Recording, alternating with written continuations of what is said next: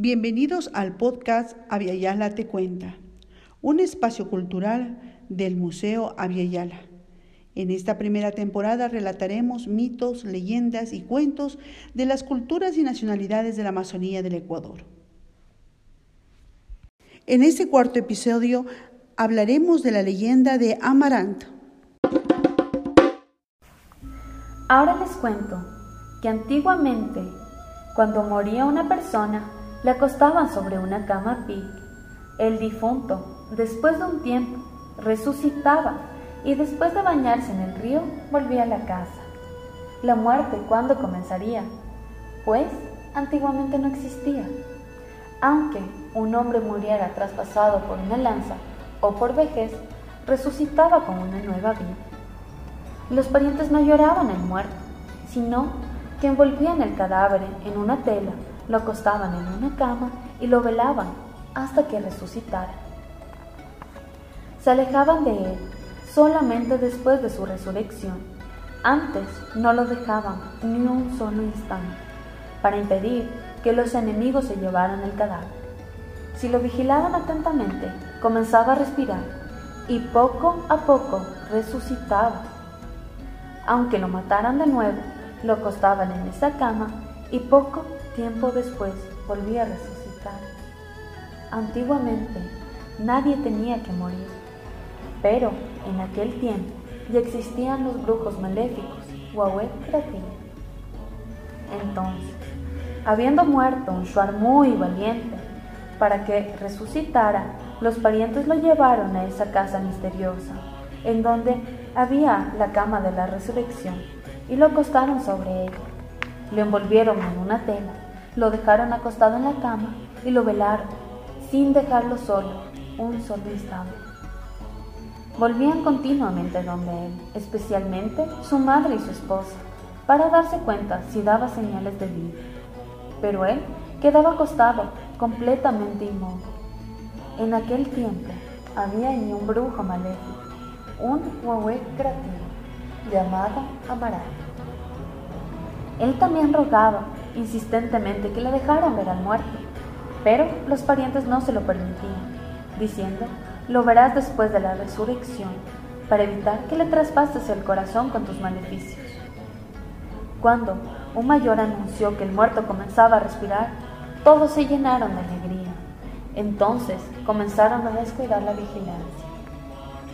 Apenas dio señales de vida, los parientes se fueron a tomar chicha.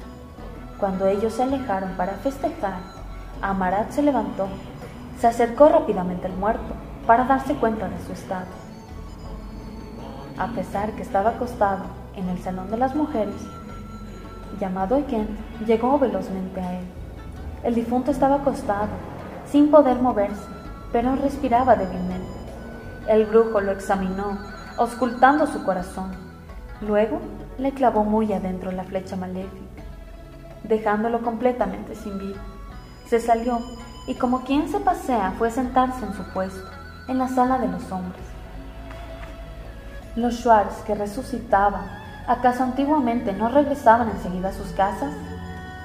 Habían pasado ya tres días y el resucitado no llegaba.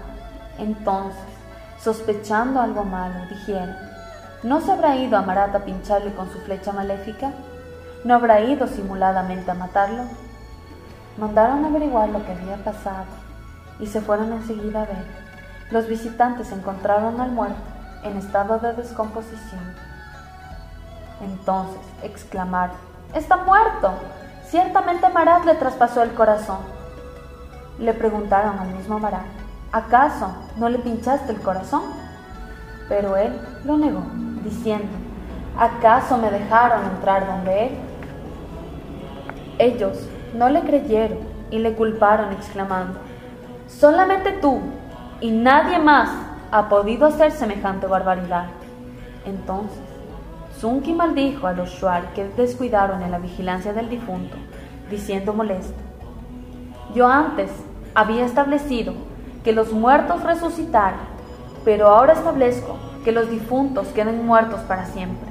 Ahora que culpen de la muerte a los Uwishin maléficos, a los que no suelen chupar a los Huawei, a los Huawei Kratin y que los persigan y los maten. por la matanza de los brujos Huehuecratín, que se multipliquen las guerras.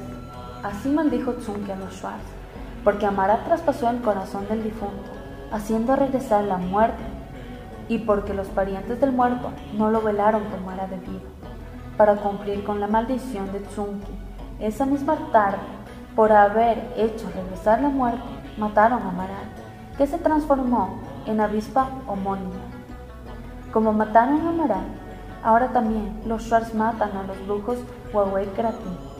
Por esta razón, los brujos Huawei Kratin, para que no los descubran, afirman que son Uwishin. Todo esto fue contado por nuestros mayores. Yo también cuento lo que escuché de ellos. Universidad Politécnica Salesiana, Museo Avyayala. Visítanos en Quito, en la avenida 12 de octubre y Wilson, de lunes a viernes, de 9 de la mañana a 5 de la tarde. Te esperamos.